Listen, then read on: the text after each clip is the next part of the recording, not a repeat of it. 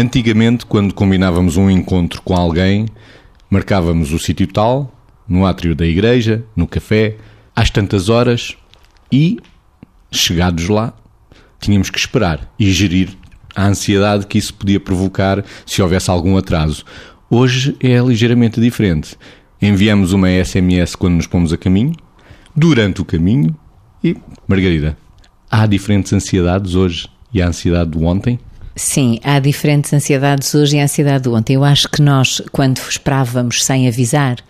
nem chegávamos a ficar ansiosos, porque ansiosos no sentido mesmo em que de ansiedade, que é já sabíamos que podia haver imponderáveis, sabíamos eh, no pré-conceito que íamos estabelecendo sobre as pessoas com quem combinávamos o encontro, se eram pessoas pontuais que chegavam antes da hora ou que chegavam depois da hora, porque nós vamos criando uma imagem à medida que vamos fazendo o nosso percurso de vida. E, portanto, quando chegávamos a um determinado sítio, imaginávamos que lá estava a pessoa eh, porque era pontual, se nós fôssemos pontuais, que até já estava à nossa espera se fosse pré-pontual ou se eh, ou, ou, até, enfim, pensávamos que se calhar teríamos que esperar se fosse uma pessoa que sistematicamente se atrasava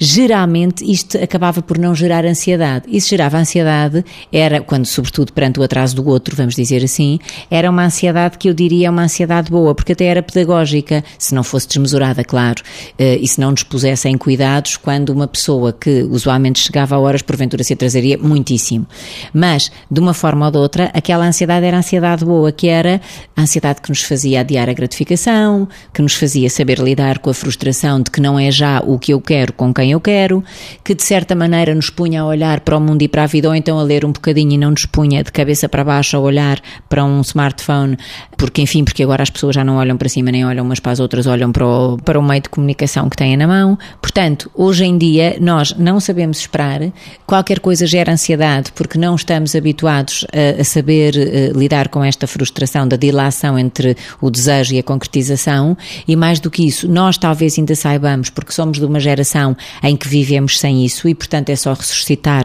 uma memória de um tempo já, já vivido, mas há uma geração que é a geração, enfim, da internet e destes meios de comunicação rápidos que realmente não fez esta aprendizagem. E essa aprendizagem é a da ansiedade, Vítor. É como se a ansiedade da espera fosse substituída pela ansiedade do avisar, que o facto destes, destas tecnologias nos permitirem e às vezes nos condicionarem a termos que avisar constantemente, a fazer aquele, aquele percurso que o médico referia na entrada, de agora estou a caminho, agora vou chegar, e de alguma forma, se se representar uma obrigação e ao mesmo tempo ser visto como uma falha se não o fizermos, é claro que cria esta ansiedade do avisar. A ansiedade da espera.